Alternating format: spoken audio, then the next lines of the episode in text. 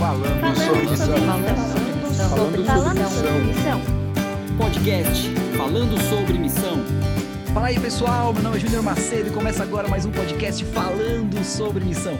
Esse podcast que é de número 38, sim, falando sobre missão de número 38, é o primeiro do ano de 2021, que maravilha, hein? 2020 já ficou para trás, vamos ver se esse ano as coisas melhoram um pouco, mas estamos agora começando esse podcast que tem a finalidade de incentivar você ou de ajudar outras pessoas que estão querendo se engajar nesse caminho, querendo trilhar esse rumo, aceitaram o chamado que Deus nos faz diariamente para sermos um missionário independente do lugar de onde estamos. Eu não estou sozinho, está comigo aqui também o Christian Valauer. Fala moçada, estamos juntos nesse 2021 aí. Vamos ver se a coisa engrena. E também o Paulo Rabelo. Bola para frente que atrás vem gente, já dizia o filósofo Miguel Falabella. Feliz ano novo. Temos um convidado muito especial, longe daqui, né, do outro continente, Gilberto Araújo. Seja bem-vindo. Fala, mano. Como é que você tá aí, rapaz? Espero que esse ano sem Covid, hein? Sem Covid. Só com convite, mas não convite. Covid. Boa! Boa, gostei dessa. Sem Covid, mas com convite. e é isso que esse podcast quer fazer, né? Convidar você a continuar a missão que Jesus nos convida. E o Gilberto tá aqui com a gente porque ele tem muita coisa para compartilhar com a gente, ele tem muitos assuntos interessantes. Ele está no norte, no norte não, ele está na África, não sei exatamente, é no leste da África, e ele o, vai contar oeste, oeste. Oeste da África. É que ele viaja tanto, tá em tantos lugares que às vezes eu me confundo. Então, Gilberto, eu queria que você, a gente já conhece você, né? Mas o, o pessoal que está nos ouvindo talvez não conheça, talvez alguns conheçam também. Mas antes de você se apresentar, antes de você já começar a conversar com a gente, o Paulo gostaria de falar alguma coisa? Não, só lembrar que ele é o nosso ex-chefe, né? Nós tivemos o prazer de servir o magnânimo enquanto ele era o nosso presidente aqui no nosso campo. A gente até hoje está esperando um aumento de salário, mas fazer o quê? Né? Ele foi embora e não teve aumento.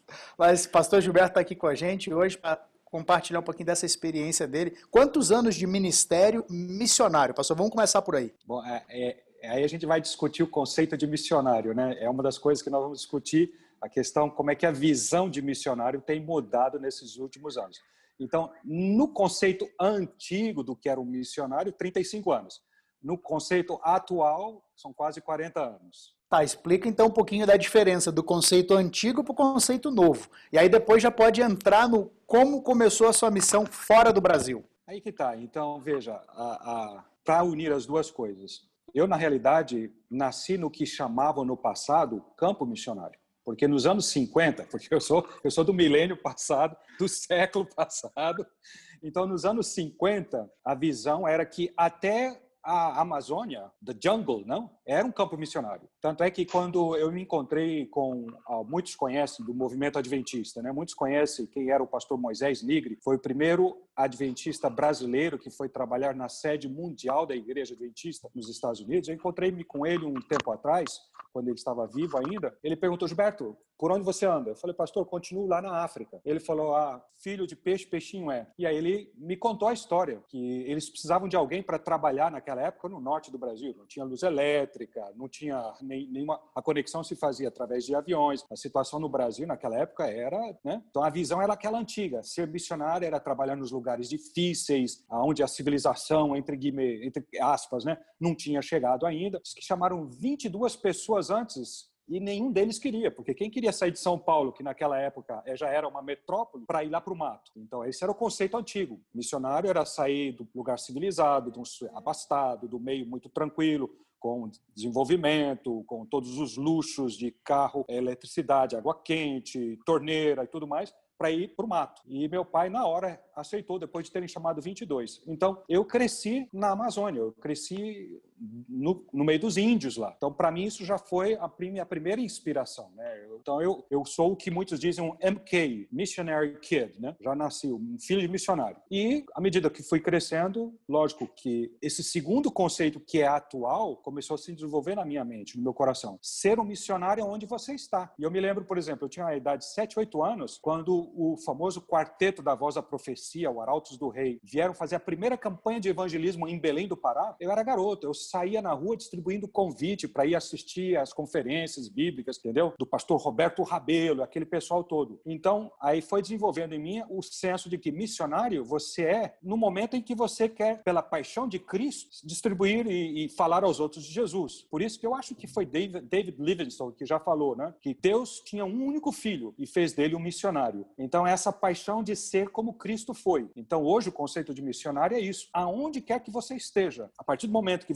pela sua vida, pelo seu falar, por tudo que você faz, você está transmitindo a mensagem de quem é Deus, quem é Cristo, você é um missionário. Mas naquela época, eu confesso que a ideia era ainda essa, né? De, de coisa. E aí foi que eu comecei a paixão no campo missionário. Acho que Paulo quer perguntar alguma coisa, falar alguma coisa. É, não, eu só ia comentar em, cima do que o pastor está falando aí, que como o conceito de missão mudou bastante, né? O que era conforto e, e, o que é conforto hoje. Naquela época, por exemplo, conforto era ter água encanada, né? E hoje ainda existem lugares no mundo que precisam dessa infraestrutura básica, mas já é um, é um, são regiões menores, né? É, assim, vamos dizer, percentualmente falando, talvez não são tantas regiões quanto as que já têm pelo menos água encanada para o pessoal, né? Então isso hoje em dia não é, é, é o básico. Você nem considera isso daí mais como o conforto da missão. Isso é o mínimo que o missionário imagina que vai ter, né? É aí que tá. Então, daí eu fui crescendo com esse desejo, essa paixão pela, pela missão, né, que nós chamamos missão. Aí eu faço a diferença entre missão e missão estrangeira, e que é hoje o que muitas vezes o pessoal já começa a ver. E eu, eu me lembro, eu tinha 12 anos quando a professora perguntou numa sexta-feira à tarde o que você quer quando, ser quando crescer. O pessoal falava piloto de caça, engenheiro, médico. Ela chegou para mim e falou: o que você quer ser? Eu quero, eu quero ser missionário. Ela falou: Gilberto, missionário não é uma profissão. Aquilo me chocou. Como assim? Porque para mim aquilo era o sonho da minha vida. Ela falou: não, tem que ser médico missionário pastor missionário, professor missionário, técnico missionário de rádio, televisão. Aí eu comecei a pensar, e aí pensei, você é médico missionário. E quando eu estava terminando o ensino médio, um ano antes, posso dizer uns dois meses antes, eu me senti chamado por Deus para ser pastor. E comecei, depois de me preparar para isso, porque me inculcaram muito na minha mente, preparo para o serviço. E aí comecei fazendo um trabalho missionário ali onde eu estava, em São Paulo, Carapicuíba. Era um lugar necessitado, mas a minha visão era no sentido de começar a plantar novas igrejas e Deus me deu o privilégio em três anos de plantar duas igrejas novas, que hoje se tornou um distrito e hoje tem são vários distritos só em Carapicuíba, mas era São Paulo, uma zona, mas eu já considerava o campo missionário, mas eu tinha aquele sonho, e o meu sonho, eu acho que por causa de David Livingstone, eu lia muito sobre a biografia dele. Eu queria ir para a África, mas não, não, não pintou de frente logo no começo. E Deus abriu as portas, aí que eu comecei, né? E o que é interessante, eu tinha essa ideia também inicial, mesmo que já meio dividida de, de o que é ser missionário e campo missionário, que quando me chamaram para Cabo Verde, fui para Cabo Verde em 87, primeiro campo missionário estrangeiro assim eu podia dizer. Eu sonhava com aquele negócio, morar numa paiota como os índios, né? Onde que eu cresci, lá no meio dos índios, né? Comendo aquela comida dos caras lá. E eu fui na Geográfica Universal, porque eu não sabia nem onde ficava esse país, Cabo Verde. Aí quando eu olhei lá, vi, meu, uma, um, umas casebres lá, umas árvores inclinadas. Eu falei, putz, é isso aí, é isso aí, é o meu sonho, né? Ir para o campo missionário. Cheguei lá, meu, já, já é uma cidadezinha, já, já tinha né? Não, não, não, fui no barco como os primeiros missionários, já era avião a jato, essas coisas todas, né? Inclusive, chegamos lá, eu falei assim, nunca mais vou ver Coca-Cola, não vou ver essas coisas. Chego lá,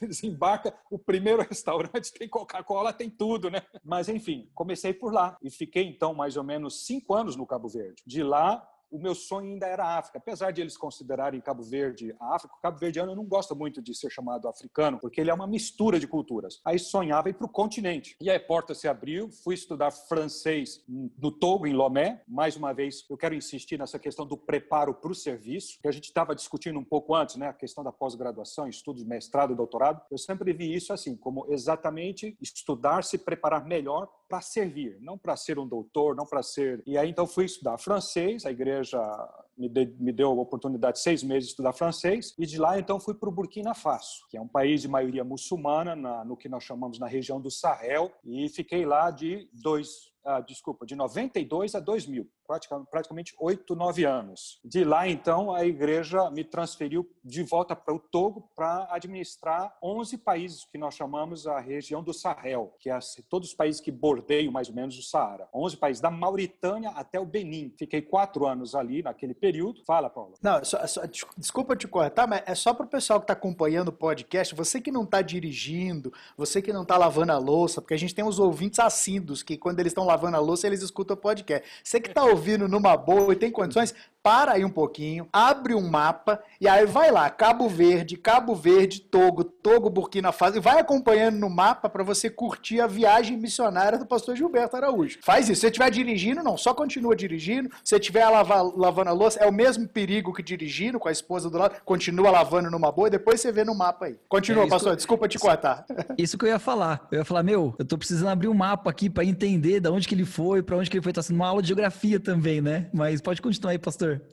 É, não, o, o, o, Cabo Verde são ilhas, é um arquipélago que fica mais ou menos na frente ali do Senegal, 600 quilômetros para dentro do Oceano Atlântico, no Senegal. São on, uh, 10 ilhas, é, nove habitadas, uma naquela época não era. E hoje, depois, quando foi para Togo, na África do Oeste, Burkina já é praticamente dentro do deserto Saara, como eu falei, um país de maioria muçulmana, e ali ficamos. Naquela, mesmo naquela época já era um país de maioria muçulmana? Já, já não. O, o, tem muitos países aqui na África do Oeste que já há muitos anos são de maioria muçulmanas. O Burkina, o Mali, o Tchad, você também tem o Niger, você tem Senegal. Mauritânia, inclusive, é uma república islâmica. Então, você tem vários países aí que são praticamente 99%, alguns outros 90%, outros 80%, outros 70%, mas de grande maioria muçulmana. E Burkina é um deles. E essa região também é considerada uma das regiões mais pobres do mundo. Então isso coincidiu um pouco com aquela ideia, né? Eu estou indo para o campo missionário. Mas uhum. depois a gente vai conversar e aí mudou, né? Mudou o conceito porque eu fui parar em países de primeiro mundo,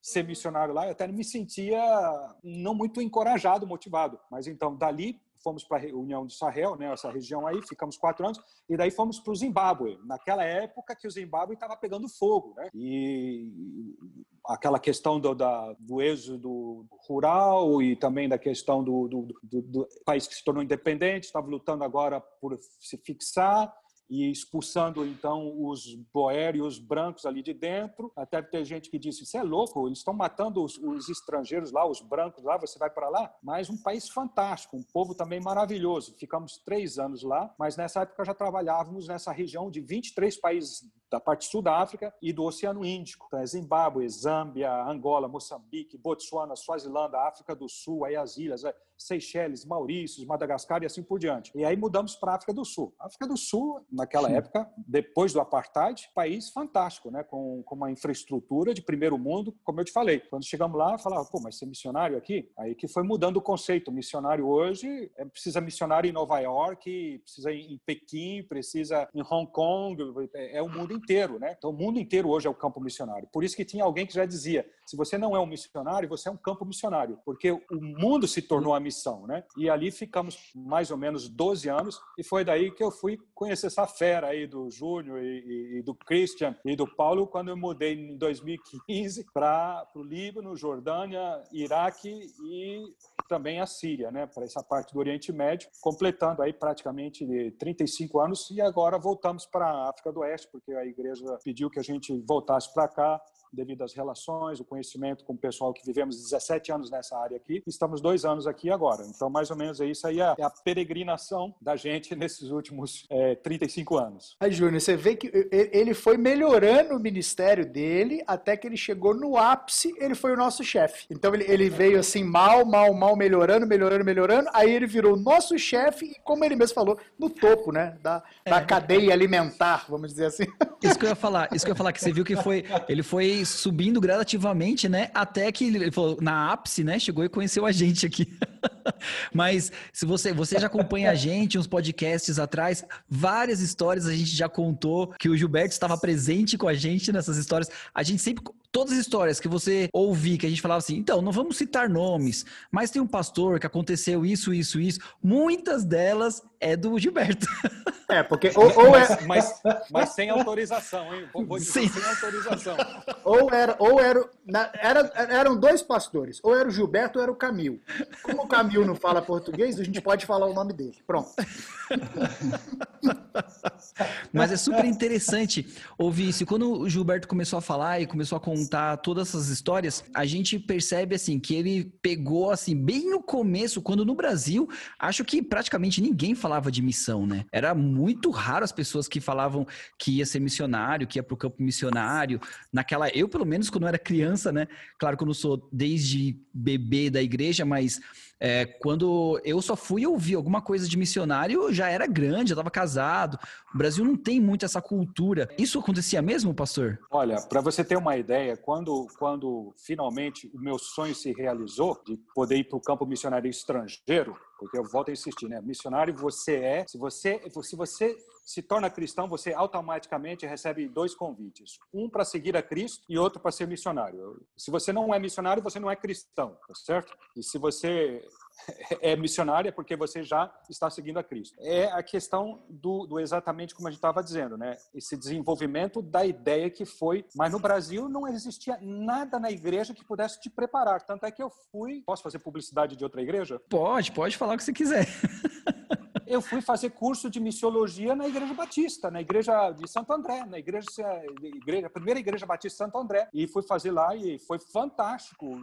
As, as, eu posso dizer até que o curso deles, desculpa a propaganda contrária, mas o curso deles de missiologia foi melhor do que eu, o que eu pude realizar depois de 13 anos na Igreja Adventista, que me mandaram para os Estados Unidos para fazer lá. Mas o da Igreja Batista, já naquela época, era muito mais, eu poderia dizer, e nós vamos poder discutir um pouco da contextualização, muito mais contextualizado, foi muito mais útil para mim do que o da Igreja Adventista. Então, veja, não tinha nada. E, e enquanto que alguns me felicitavam, teve gente aí, líderes da igreja, que vieram lamentar, dizendo: você é louco, você vai matar sua família, você quer ser virar um herói, voltar dentro de um caixão. Então, a ideia era ainda muito primária, muito nesse sentido.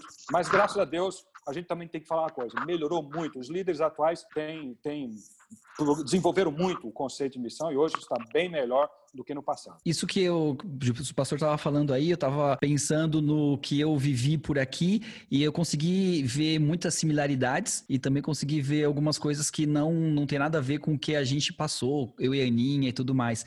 E é essa a pergunta que eu já queria fazer para você, pastor. Quais as diferenças que você enxerga entre ser um missionário anos atrás e ser um missionário hoje em dia? Porque realmente, como você falou, né, teve muitas mudanças, é, o, a própria administração da igreja evoluiu bastante, mas é, quais são essas, é, essas mudanças? Você consegue ver, assim, destacar alguma coisa que você pode pontuar como assim sendo é, importante, alguma característica? Júnior, é muito importante a gente ressaltar esse aspecto, o aspecto de assim como a teologia ela é dinâmica, também a visão de missão, a missiologia, consequentemente, ela é dinâmica também. Se você observar, por exemplo, o livro dos Atos dos Apóstolos, cara, é o livro, o missionário que não leu esse livro e que não, não ainda meditou, eu tenho pena dele, porque ali é exatamente Deus dizendo isso.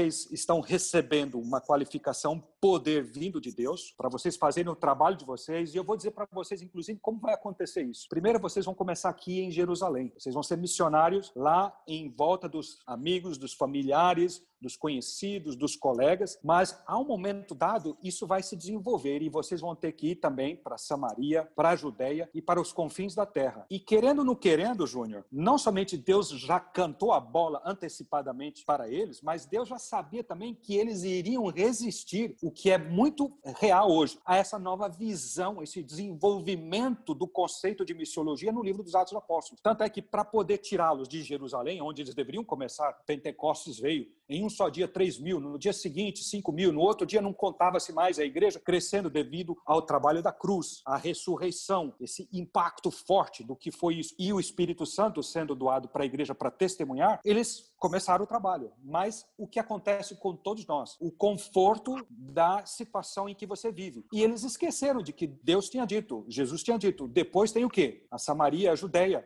não queriam. Então Deus teve que forçar através de elementos socioculturais econômicos para o passo seguinte. Foi aí a, o apedrejamento de Estevão, que aí a igreja teve que pum, vazar, teve que ir embora. Mas o que é interessante, Júnior, a Bíblia diz aqui, porque primeiro Atos 2, né, Pentecostes, pum, apedrejamento de Estevão. Atos capítulo 7. E no Atos capítulo 8, verso 1, diz assim: todo mundo vazou, mas os apóstolos não saíram de Jerusalém. Os líderes, cara, não queriam sair de onde estavam, entendeu? Os irmãos, os membros, o pessoalzinho, os discípulos, não foram, mas eles não queriam sair. E aí vem pouco já Filipe, no, cap, Filipe, né, no capítulo 8, vai para Samaria, e aí Deus tem que dar para Pedro três vezes a mesma visão para forçar o cabra, Pedro, o homem que recebeu o Espírito Santo do Pentecostes, que tinha ouvido Jesus falar, né? Vocês agora não queria sair, ele queria ficar em Jerusalém, cara, como todos os outros apóstolos. E aí vem a, as, as três visões para ele poder começar a também ir para os chamados gentios, os pagãos. E aí, a partir do capítulo 13 até o final do livro dos apóstolos, o que, que é? Paulo e os demais indo para os confins da terra, tá certo? Para simplesmente fazer o quê? Fazer aquilo que a gente falou, né? Deus tinha um único filho e fez dele um missionário. É Deus o missionário. É ele que já está trabalhando em todas as culturas. Este é um dos conceitos que mudou na minha vida, uh, Júnior, de que Deus não precisa do Gilberto, porque Deus já está lá trabalhando. No início, quando eu saí do Brasil, era que eu achava que eu, eu, eu era o cara, que eu ia para o campo missionário missionário onde todo mundo precisava. Eu tinha inclusive a ideia que chegando lá,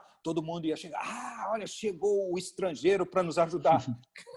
Cara, no primeiro encontro, o que você está fazendo aqui? Nós não precisamos de você, vai para o teu país, aqui é nosso país, entendeu? Então já começou o choque, o choque é, é muito grande, já começou por ali, comecei a ver que não, não, Deus não precisa de mim, porque Deus é o grande missionário, ele fez de Jesus Cristo o seu grande missionário, e aí foi mudando o conceito de missiologia, e eu fui vendo o seguinte, que Deus é que toma a iniciativa, ele só nos convida a nos unirmos a ele em qualquer lugar do mundo, para nos unirmos, e mais porque nós carecemos. Para mim, Júnior, missão é o gênio de Deus para preparar um povo para encontrar-se com ele. Somos nós que precisamos de, dessa missão. É verdade, ele vai nos usar, nós vamos ser úteis para levar a mensagem para outras pessoas de todas as maneiras: televisão, rádio, contato pessoal, estudos bíblicos, é, internet, podcast e tudo mais. Mas ele precisa de pessoas como você e eu que possam exemplificar, encarnar a Jesus Cristo para outros, para que eles possam ver quem Cristo é, quem Deus é. Mas os mais beneficiados, os que estão sendo mais preparados para o reino de Deus somos nós. Então, se não houvesse a missão, cara, a igreja já tinha morrido há muito tempo. A igreja estava no, no, no, ralo. Então, para manter essa igreja viva, para manter cada um de nós ainda conectados com propósito, com, com, com razão de existência, não tem nada melhor do que missionário. Então, eu me sinto um privilegiado. Eu acho que nós somos um privilegiado, tanto por ser missionários, mas por sermos missionários no campo estrangeiro e por termos essa oportunidade de vermos que, na realidade, nós somos os grandes beneficiários desse conceito genial de Deus, que é fazer-nos em encarnacionais na missão de Cristo e a gente viver esse privilégio e nos prepararmos agora já no serviço hoje para a eternidade. Então, isso é uma coisa que mudou muito. E graças também a, a, essa visão do livro aí do Atos dos Apóstolos, eu vejo então hoje minha visão muito diferente. Então, ela se abriu, ela, ela se tornou muito mais vasta. Eu vejo hoje Deus salvando a humanidade toda sem precisar de mim. Deus não precisa somente da proclamação. É verdade, ele precisa da proclamação, ótimo. Mas, Júnior, como você sabe muito bem, existem milhões aí no Oriente Médio estão morrendo todos os anos sem nunca ter ouvido falar de Jesus, sem nunca ter aberto uma Bíblia. Como é que eles vão ser salvos? Cara, isso é um trabalho de Deus, ele sabe como fazer isso, ele vai fazer isso. Você vai ter muita gente no céu que nunca ouviu falar de Jesus e que nunca abriu uma Bíblia e que estarão lá. Então eu entendi que Deus tem um, um poder salvífico muito maior do que o meu círculozinho, do que a minha cabecinha. É muito mais vasto. E Deus me convida a abrir minha mente e ver de uma maneira muito mais larga essa visão do que é o campo missionário, qual é o meu papel, qual é o nosso papel, em que nós podemos contribuir, mas com essa convicção agora de que é Deus quem terminará a sua obra, o seu trabalho aqui, nos convida por nosso próprio benefício primeiro para se unir a ele e então essa visão além dos, dos detalhes, não que a gente, como a gente já falou, hoje ser um missionário em Nova York é tão importante quanto ser um missionário no mais profundo da África. Pode ser que lá eu não tenha água encanada e água quentinha, mas isso não faz a diferença entre nós. Uma outra coisa também que mudou muito é o conceito de missão individualística para a comunitária. Saindo do Brasil, querendo ou não querendo, nós somos um país muito afetado pela mentalidade ocidental. Nós somos uma cultura muito individualizada. Você cai aí no Oriente Médio, você cai aqui na África, é uma cultura muito social. A comunidade, ela vive dentro os conceitos, os valores, as decisões se tomam na família, no, na tribo, na, na, na, na aldeia. E isso tudo também mudou o conceito e a visão de perceber que não sou eu missionário, nós somos missionários. A minha família, meus filhos. Inclusive, deixa eu te contar uma história que foi muito interessante. Quando eu estava saindo do Burkina Faso, Deus tinha nos dado o privilégio de construirmos 32 igrejas, cinco escolas primárias, uma, uma, uma, um negócio de rádio. Nós tínhamos 25 programas de rádio por semana lá. Então, eu achava que eu era o, o a cereja no topo do bolo. Né? Aí vieram os pioneiros, os caras, os primeiros que receberam a mensagem não adventista, que ainda estavam vivos. No final, fizeram uma festa bonita para a gente de despedida. Não sei se estavam contentes porque se despediam da gente. Bom, enfim. Aí falaram: olha, pastor, queremos falar. Tem um particular assim, é coisa muito do africano, né? Vamos ter um particular ali.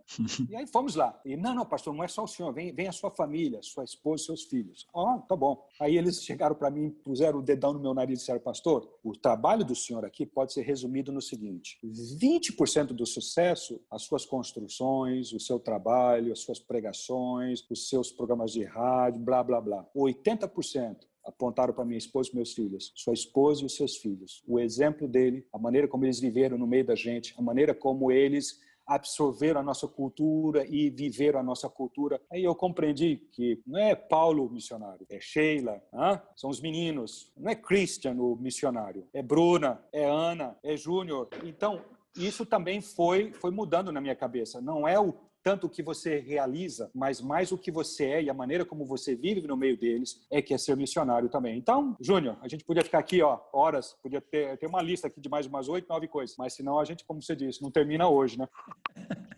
É verdade. O pastor estava falando aí, eu vi, eu, eu pensei em várias histórias que têm relação com tudo que foi dito, né? Com com essa questão aí da, do pessoal ser mais é, grupal, né, do que individualista. Isso a gente consegue ver em grandes coisas em pequenos detalhes, né? Só um detalhe rapidinho assim, passou por, que passou aqui, aqui tem um africano, né, na nossa igreja, a gente estava fazendo a escola sabatina e ele estava contando disso, né? ele falou: ah, a gente, a gente no nosso país, a gente sabe tudo que acontece na nossa família, no meio que a gente vive, nos nossos antepassados. Ele falou: o meu filho, ele sabe o nome de nove gerações anteriores a eles, do pai. Então ele sabe o nome do pai, do vô, do bisavô, do tataravô e assim vai, nove gerações para cima.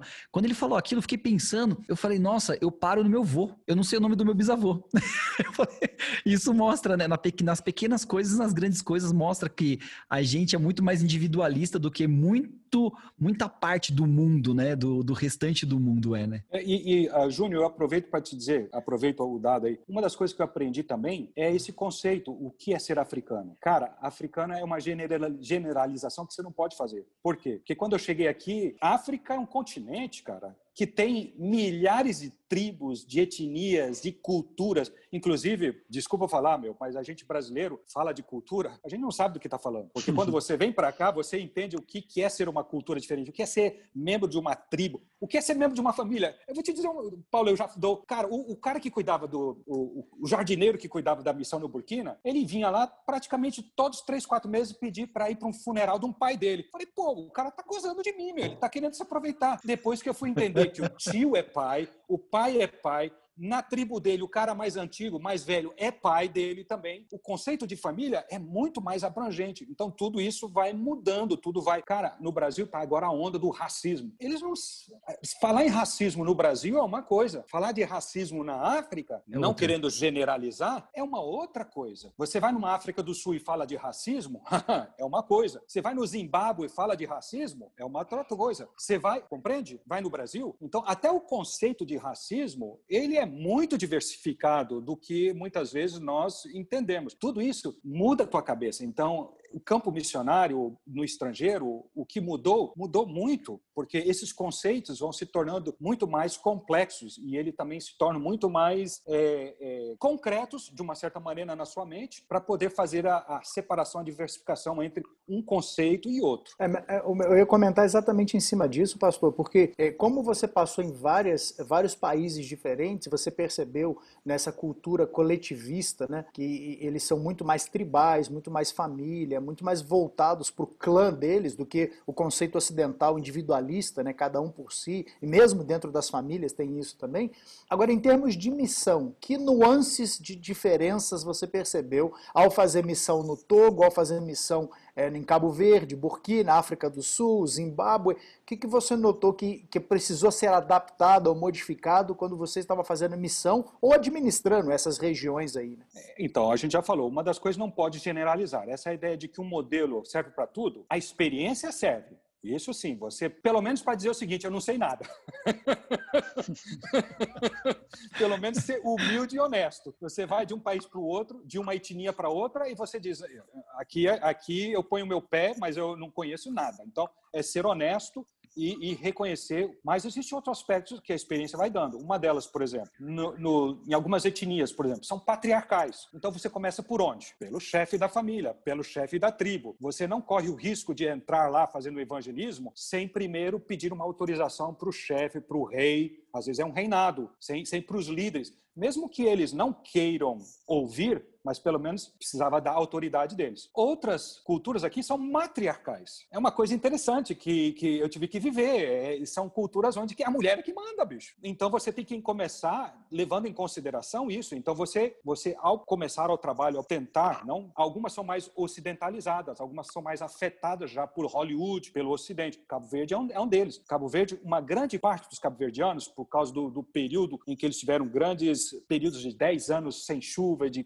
muitos muitos deles foram imigraram para a Europa, para os Estados Unidos e quando voltam afetam muito a mentalidade. Então, apesar de eles guardarem uma certa idiosincrasia cultural deles, mas eles já são muito mais afetados e infectados pelo Ocidente. Então, alguma das coisas que a gente fazia no Brasil dava para fazer lá, frente, como por exemplo começar uma relação através de saúde, família, essas coisas. Mas outras não dava. E a mesma coisa, quando você vai para o continente, você tinha culturas diferentes onde você começa de uma. E aí a gente vem um pouco para aquele assunto: como é que a, o, o, como é que a mensagem, o evangelho tem se desenvolvido em culturas diferentes? E aí vem um pouco aquela questão que muitos já ouviram falar, não? Que o africano se torna cristão por causa do arroz, por causa dos, dos benefícios, porque daquilo que ele ganha, mas será que realmente é uma conversão genuína, verdadeira? Então existe muito um questionamento questionamento em volta desses lugares onde que aparentemente a mensagem cristã evangélica, protestante e, e, adventista tem arrebentado. O que eu posso dizer é exatamente devido a essas diferenças culturais e tribais, você pode até ter tido no passado alguns missionários que vieram com essa mentalidade e que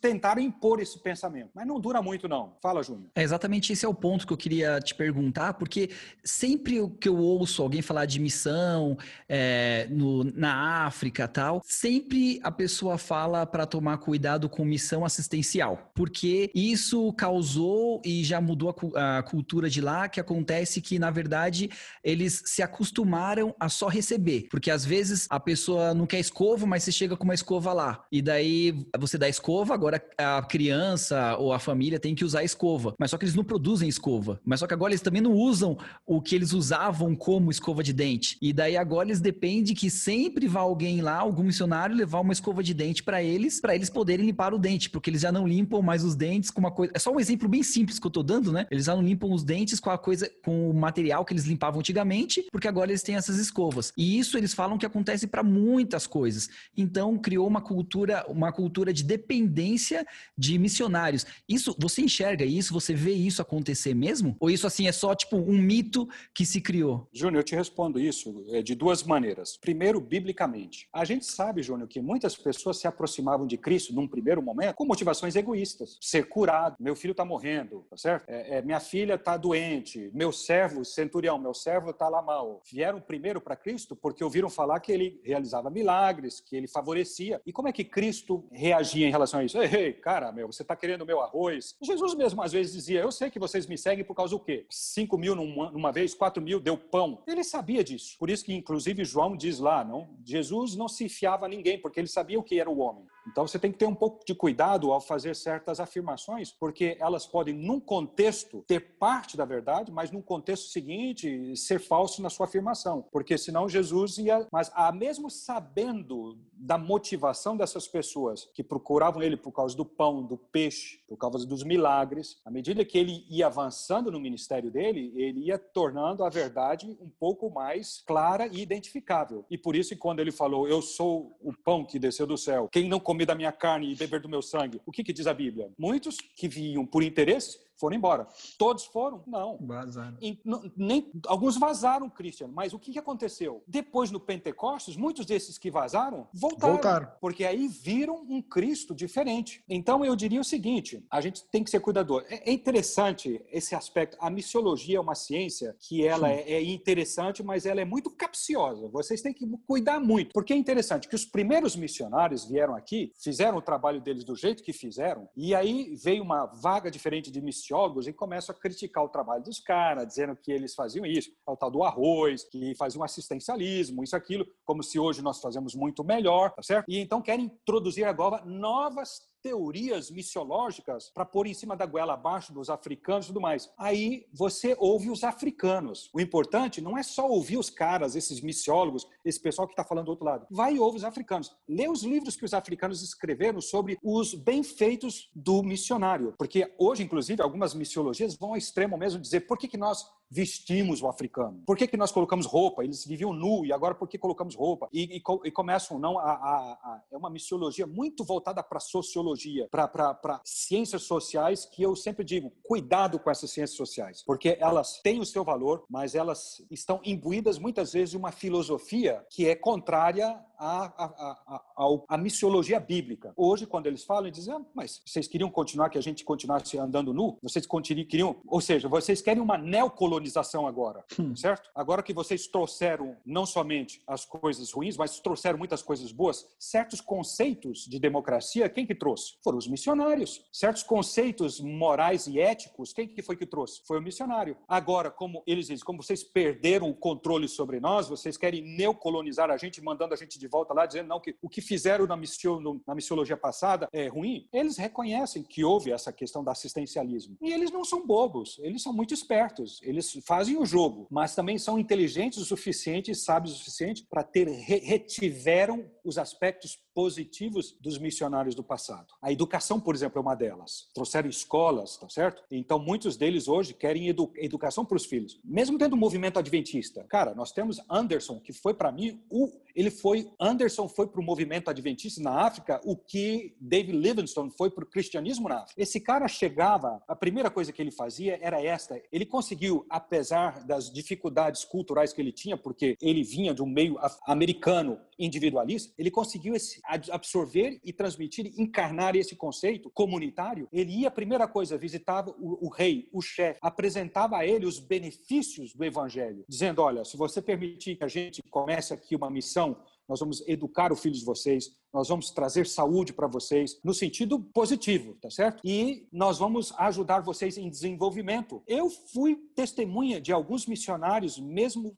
de países ocidentais, que chegaram e trouxeram toda uma estrutura de desenvolvimento. Naquele lugar onde que eles começaram, não tinha táxi e agora eles começaram a educar os jovens a criar profissões. Não tinha farmácia, então começaram com jovens farmácias. Não tinha padaria, então eles educaram. Então, quando eles saíram de lá, 10, 11, 12 anos depois, eles tinham criado empregos. Você tinha garotos lá que agora tinham né, vários táxis, outros tinham padaria, outros tinham a farmácia, outros tinham é, escola, foram ser educados. Então, esse aspecto positivo ficou, apesar de ter. Eu também vivi em algumas igrejas onde que no passado tinha 200 membros e hoje só tinha 20. Por quê? Porque eles traziam leite da Suíça, biscoito, entendeu? Especial vitaminado da Inglaterra e dava para o povo. E o povo não é bobo. Eles iam lá e pegavam. E a igreja, mas passou-se um novo ciclo, uma nova geração e mudou. Então vieram outros missionários que trouxeram educação, que trouxeram saúde. E hoje a igreja nesse país, ela é muito dinâmica, tanto que é que a igreja adventista é a terceira igreja mais forte no país. Mas foi assim. Então, jogar pedra é fácil. É difícil ser vidraça. Jogar pedra todo mundo joga. Fazer, falar isso, mas vai ver com o africano e você vai ver que no frigir dos ovos, eles hoje reconhecem o grande benefício benefício dos missionários no passado, mesmo que algumas coisas aconteceram nisso. Por isso eu volto a dizer, cuidado para não generalizar. Segundo, não ouça, não, não caia de cabeça nessas teorias uh, né, que muitos missiólogos tentam transmitir, como quase que dizendo, olha, se você quer fazer a missiologia certa, é aqui eu vou dizer para você. Você está substituindo seis por meia dúzia, Júnior, porque você está voltando, entendeu? Ele está querendo dizer para você exatamente isso. Eu posso te introduzir uma outra coisa um pouco conflitual? É aquela história, você precisa pensar fora da caixinha. Think out of the box. Cara,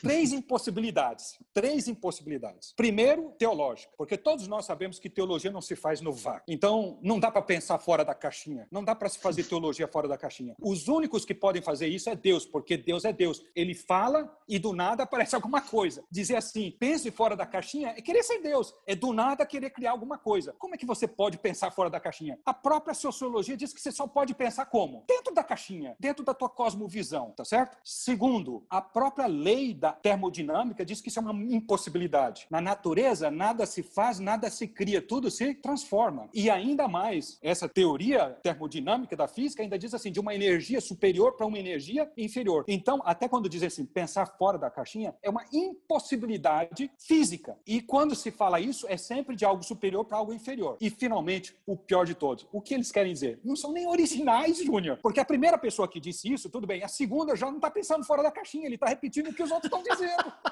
Verdade. Então, faz, isso não é pensar fora da caixinha.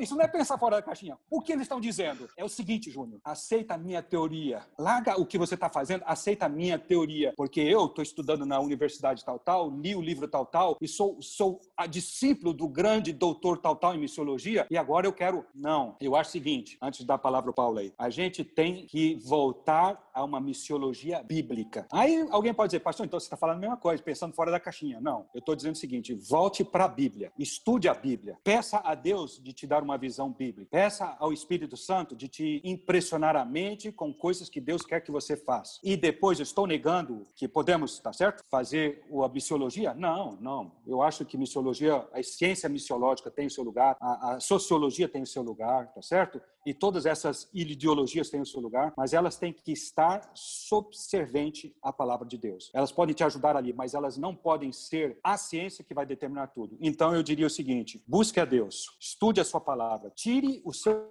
conceito de homeossiologia da palavra de Deus. Cara, tem muitos exemplos. Você começa no Jardim do Éden, você tem Abraão, você tem Noé, você tem o livro dos Atos dos Apóstolos, você tem para encher uma cabeça por muito tempo. Vamos excluir os outros pensadores? Não, eles podem ser associados, mas é isso aí. Deus está trabalhando em todas as culturas, está te convidando. Você é o grande privilegiado. Você vai aprender muita coisa que você nunca pensou e viu na sua vida. E você vai ver o seguinte: que existem mil maneiras diferentes de fazer a missão. E às vezes, para concluir essa parte, até o assistencialismo vai ser necessário por um certo momento, por um certo período. E depois, como Cristo fez dessa etapa de uma razão egoísta, ele se revela como o Salvador do mundo, uma visão maior do que é a missão de Cristo e finalmente eles aceitam a Cristo agora por aquele que ele é, o Messias, o ungido, o Salvador. E aí, como nós também, Júnior, a visão se abre e a glória de Deus é revelada e a gente percebe, cara, eu não posso fazer outra coisa neste mundo a não ser missionário. Pode falar, Paulo.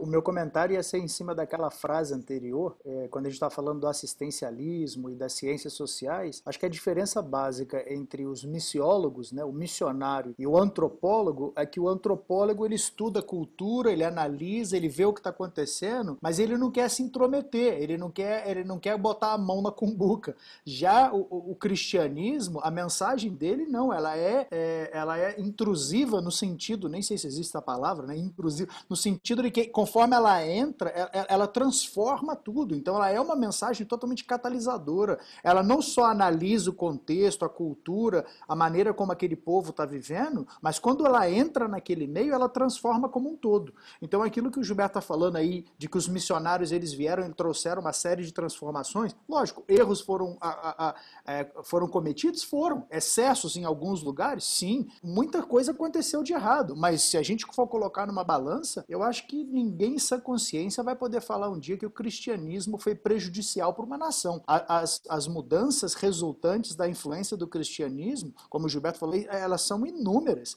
e elas são muito maiores, né? Então, realmente, o, o evangelho ele chega é, é, e ele chega, ele transforma. A pessoa ela não pode continuar sendo a mesma depois que ela entende a mensagem do evangelho. E isso vale para toda uma sociedade, para uma cultura, porque se não há transformação, então tem alguma coisa de errado com essa mensagem. Lá, eu diria, antes do, antes, antes do que eles falaram, eu diria, se não há encarnação, porque a grande diferença daqueles missionários era esse. Eles vinham, eles habitavam no meio dos caras, eles, eles, eles comiam com o meio deles. O antropólogo, é como disse o bem, ele fica lá na, na mesinha dele, fazendo análise dos dados, e, é, com, uma, com isso, com, com, o, né, com a, a, luneta, com o, o binóculo. binóculo. Mas aí que tá, né? É, o, o me, me veio à mente aqui, as, quando, quando Jesus estava explicando o reino, uma das, das parábolas que ele usou foi justamente a, o plantio, né? Que o reino de Deus ele vai brotar, mas é um, existe um processo onde as etapas são bem diversas, né? Um joga, o, o outro rega, o outro senta e aguarda a, planta se desenvolver sozinha, não está fazendo nada. Ele só está olhando, o sol está batendo, mas ele está ali, né? Talvez protegendo aquela planta e, e depois vem o outro que colhe. Então, existe, todos tiveram participação. Maneiras, é, existem várias maneiras de semear, não existe só uma maneira. E, esse, esse é um dos problemas, esse é um dos problemas do orgulho missiológico. Só a minha maneira que é boa. E aí quando é. você é líder, você quer obrigar todo mundo a vestir a roupa de Saul para ir bater o Golias. Uhum. Não, cara, o Christian é o Christian, né? entendeu? Não adianta querer colocar a roupa do Paulo no Christian, não vai dar certo, nem do Júnior. Então é a mesma coisa. Deus nos deu a todos dons e esses dons uhum. nos capacitam exatamente para esse aspecto encarnacional de Cristo. Tem certas coisas que eu nunca fiz no campo missionário e nunca vou fazer porque eu não me sentia habilitado e nem me... Mas outras que eu fiz e outros nunca fizeram. Melhor do que os outros? Não, é que nós somos diferentes. O problema na missiologia é que, além do orgulho, tem esse aspecto. Nós falamos sobre as diferenças, mas temos dificuldades de gerarmos essas diferenças pessoais entre uns e os outros. E aí tem essa tendência dentro da missiologia moderna, entendeu? De, de vagas, vagas, vagas missiológicas. Aí o cara que é o, o, o cara que foi para os Estados Unidos, no caso do Brasil, né? Foi para os Estados Unidos, estudou na grande universidade, Fuller, Andrews e outras mais. O cara volta, ele tem que apresentar alguma coisa. Ele não pode chegar lá e dizer o que, que você aprendeu. Aí tem essa tentação do orgulho do cara. Então ele vem com novas, né? E que na realidade não são novas nenhuma, que outros já estão praticando, mas é que o cara se apaixonou por um método e, e é interessante que na igreja a gente tem esses negócios que quem está um pouco mais de tempo, a gente ficou mais velho, mas também a gente teve certos privilégios que vocês não tiveram algumas coisas que vocês estão ouvindo, cara, a gente já ouviu no passado, só com roupa diferente. Então aí vem um cara que veio, ah, agora, agora a moda. Eu, eu, eu, me lembro, tinha a multiplicação espiritual. Quando veio um cara lá, não vou dizer da onde, a gente conta o milagre, mas não precisa contar o nome do santo. Aí pronto, tudo era, tudo era multiplicação espiritual. Aí veio outro cara, falou 90 dias de evangelismo, 90 noites de evangelismo. Era o evangelho, meu. Aí agora é o tal do discipleship. Alguém fez essa. Mas quando você vai ver isso, isso aí não é nosso. Aí você vai ler e daqui a pouco você encontra no fulano de tal, lá um protestante, um cara aqui de uma, de uma uma onda missiológica. É o cara que idealizou isso, o outro leu, se apaixonou e traz isso. E lógico, corre na Bíblia e, e corre na Bíblia e agora e no, nos livros revelados para encontrar alguma coisa apoiar a ideia do cara. Meu, eu já ouvi muçulmano dizer que na Bíblia está escrito o que eles fazem, degolar o cara, porque Jesus falou, colocarei, né? Quando ele voltará ao filho do homem, vai colocar o seu pé no pescoço e vai fazer o quê? Não diz os evangelhos? O cara, o, o muçulmano usando a Bíblia tá certo? Para poder apoiar a ideia de que se os caras cortam o pescoço dos outros, isso é bíblico. Então você encontra fora do contexto um monte de coisa. Aí vem com essas ideologias e aí é onde que não, eu volto ao ponto de partida. Deus está te chamando. Ele já está lá no campo missionário, seja no campo missionário estrangeiro, seja no seu vizinho, na sua família. Consagre-se a ele, busque a Deus, estude a palavra de Deus, tire o modelo missiológico daqui da palavra de Deus, estudando, orando a Deus, e Deus vai te utilizar porque ele te chamou para isso. É isso aí, pessoal. Meu, tá sendo uma aula aqui pra gente, né? E a gente agora. Eu, eu ia até. Ô, Júnior, desculpa, ah. eu, ia até, eu ia até perguntar se vai ter certificado no final desse, desse podcast. Então eu vou, querer, eu vou querer relatar essas horas aí, ó. Certificado é lá no céu, meu. Certificado é lá no céu. É, é, é, é o grande missionário que vai dar o certificado. Ó, benção, pastor. Foi, foi benção. Foi benção, pastor. Benção demais. Mas foi uma maravilha aqui. Eu queria que vocês agora contassem assim suas palavras finais antes da gente terminar esse podcast. Eu começo. Amém. Vou falar o quê, cara?